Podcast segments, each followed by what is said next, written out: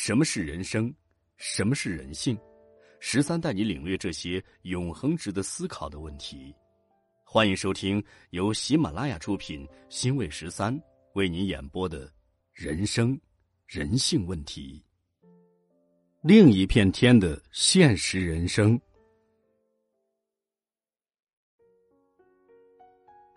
张琴和林红带着他们对人生的希望和悲观，投入各自的现实中去。当我面对这一个小城市的自然风景时，暂时把今天前的一切不愉快和人的阴暗处、人的悲观等忘记。那绿油油的树在微风吹动下轻轻的摇，蓝天上的白云在头顶上慢慢向前游动。秋天的黄昏，红色的太阳，晚霞。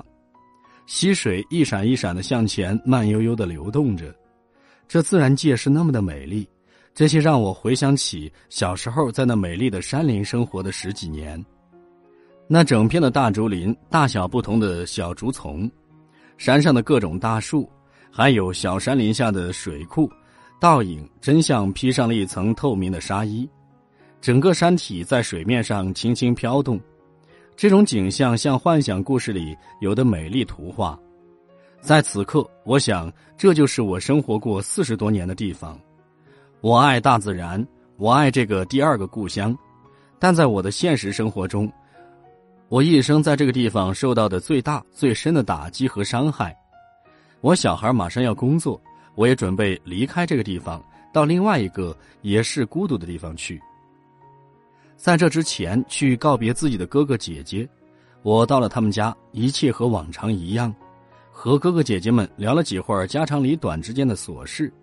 有变化的就是那几个和我打过扑克的小孩他们都长大了。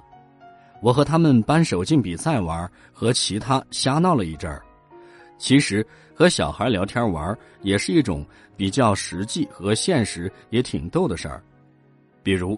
其中有一个男孩很粘人，我就对他说：“男人真麻烦，这个小男人也很烦。”他就说：“那你们女人干嘛要嫁给男人呢？”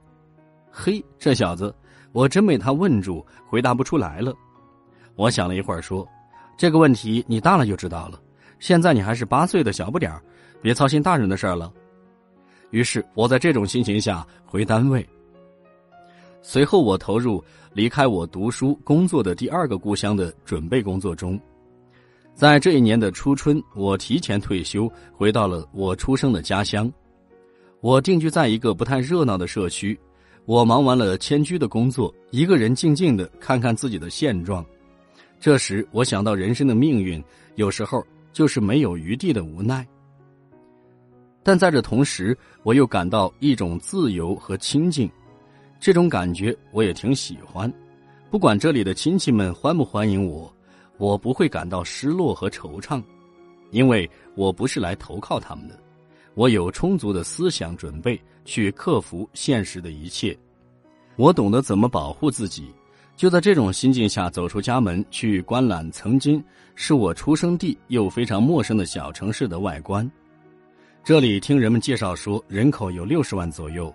有火车和便利的汽车运输，城市的外观绿化整齐，街道整洁，车辆来往有序。大路小巷、银行、商场门口到处都是不同类型的车辆，商场的货物也是堆积成山。在市中心有一座很长又宽的大桥，江水慢慢不停的流动。大桥的右下方有一座浮桥，浮桥旁边有一座很大的公园。我在对面，这里的人们个个都埋头做事，人们很敛财又勤劳。这里本地水果品种很多，这里的劳动人们以稻、鱼、各种水果和其他种植业为主，还有许多人以手工业为生，轻工业比较发达。这里的笋品种很多，这里有多种寺庙，还有书法村，兰花村的兰花漂亮极了。老幼文化节目也比较活跃等，这些让人感觉蛮文化的。同时，他们好像不喜欢悠闲，各种外表的背后，商业的气氛浓，主要好像忙碌在为生存而表现的处处精明。这个小城市有一点和全国各地一样的现象，就是各种各样天花乱坠的广告，门上、邮箱一天至少平均有数次。我问了发广告的人怎么拿工资，他们告诉我每个月三百元。我听了后知道他的工资都需从顾客身上来，而那些广告的内容是各种货物、药补品、减肥、儿童多种学习班为主。特别有很多不法广告推销春药的啊，什么英雄本色，让女人尖叫的绝佳武器，让男人的宝贝一次博天动地的革命，根治增大丸、牦牛鞭等，在广告的后面就是一个电话号码和药店的名称，其他什么也没有。那种女人一类、老幼一类的保健品和滋补品，说明书上写经过国家卫生部批准，最安全的纯天然的。最可信赖。对这一切，我就想，英雄和革命用在这一上面，哪还有那么多的天然原料呢？有多少人们会去细思考这些现象的背后？在以上这种状况下，我仍和所有的人们一样面对现实。时间过得很快，来到这个城市已经几个月过去了，马上接近夏天。在这时，离这里不远的另一个小城市，一个朋友邀请我去他那里玩。我没有多思考，也就去了。那里的人们和其他又给我什么的感觉呢？当我走进这座城市的第一感觉是人多，房子的建筑很拥挤，到处都是商业气氛，满街的店面。住宅区都是房子挤着房子，住宅区的防盗门像整片的牢窗，房车人紧密相混，使人的视线不清。批发市场堆成山的各种货物。转不出头，那四边用铁链连围起来的摩托车批发市场望不到边。这里的人们说话很生硬，很少笑，表情紧张，声音大，没有一点轻松幽默感。人们大多数皱眉，用心投入在他们的商务上。这里的百姓大多是农民、企业个体出身。这里的女人和小个体，他们生活很节俭，普遍素质也比较差。男人们，他们开着各种名牌车。白天在街上奔流不息，傍晚在酒店门口、饭店门前、美容院、洗脚屋、商场、广场等地方排满了车子。他们进商场买东西，钱包一出手，最少几千元人民币。一天上午，我去银行取钱时，看到一个穿得很朴素的中年男人，从小踏车上把五个铁皮箱往存款窗口搬，这才发现都是整捆一百元一张的人民币。这时，我联想起二十世纪八十年代，听别人说过温州商人、福建商人、广州商人用麻袋装钱，那时多数是十元一张。当街看到这小城的街上，蛮多用这种脚踩小踏车的人往银行赶去。由于这里是批发商场，同时也有很多商品工厂，这样就有大量的外地打工的人员涌向这里，所以抢劫、偷盗、乞讨、骗子比较多。这里洗脚屋服务人员、歌厅服务的女人、美容院服务性的女性都是年轻的外地人。知情人告诉我，一个女性接受为别人性服务一年人民币八万元左右。年轻的东北小伙子提供性服务，收入会更可观一些。由于这些的原因，性病很多，最常见的是湿疣、淋病、阴湿，还有梅毒。这里的房价和学生读书的价。比北京、上海还要高，在这商业城发达的同时，还会经常有人命案发生，经常会看到布告认尸的消息。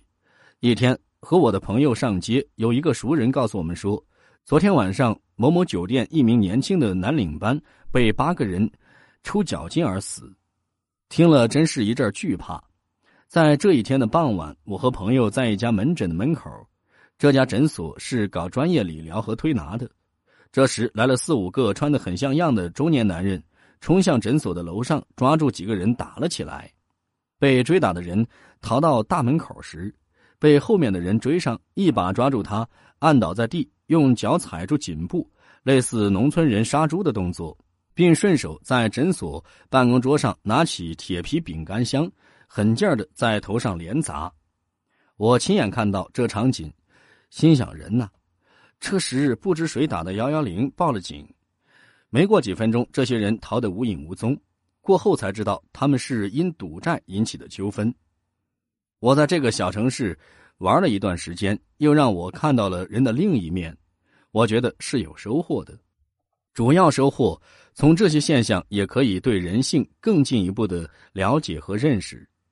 正在准备告别朋友的前一天下午，在一个商场遇见我以往的同事小江。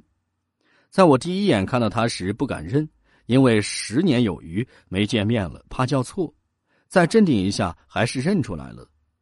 他喊我老石，说：“你怎么在这里呢？”我把情况如实的告诉了他。我见他其他不问起，就急忙问他：“你和秋雨谈恋爱的事，以前我没找机会问你，为什么你们两家大人不知道？他为什么不和他父母公开你们的事？再说年轻人的恋爱是内政，我不太好问的那么清楚。现在可以说吗？”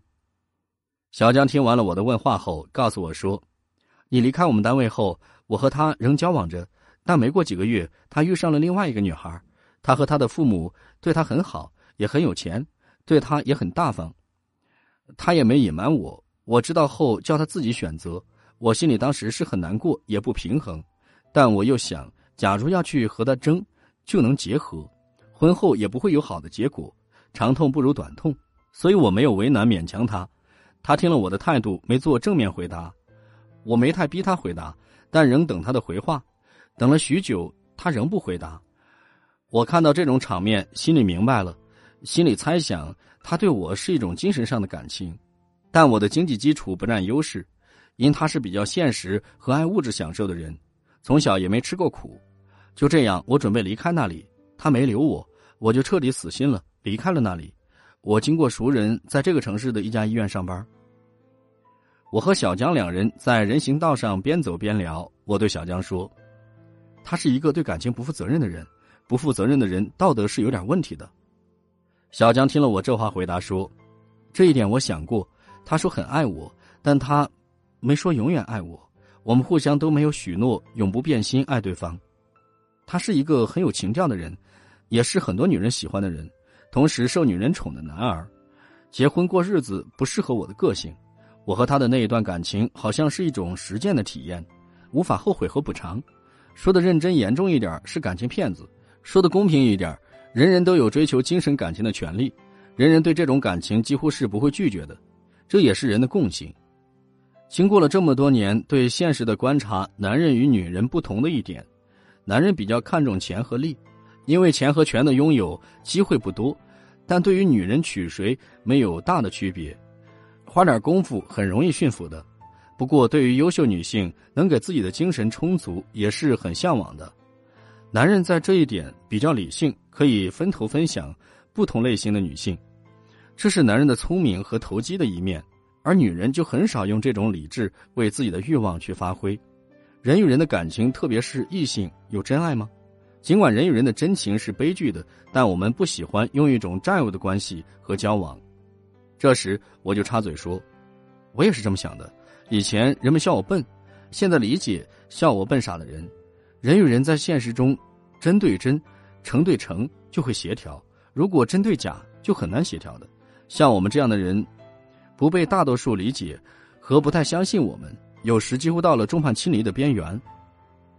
小江又说：“人很难，我们的难就是要面对现实，又重感情，但又不愿做感情的奴隶和感情的背叛者。”我听到他这样说，联想起我自己的人生经历和在情感这方面受到的打击，心里很乱，不知从何去思考，也不知从何说起。我稍想了一下，今天我们的谈话不能再继续下去了，否则会引出无数话题。在这种心情下，我们道别了。道别后许久，我才回想起没问他嫁人没有，但又想，如果是成家，又会是怎样才满意的男人呢？如果是不满意又怎样呢？个人的一切都必须和现实挂钩。我想想，如成家也好不到哪里去，因为个人再强的意志力去追求个人生活的真善美，都逃避不了残酷现实的破坏和打击。所以人们只有屈服现实。何况小江这一类的女性很难得到大多数人的理解。如果她能得到幸福，那就是她得到了好的机会。好机会就类似得大奖。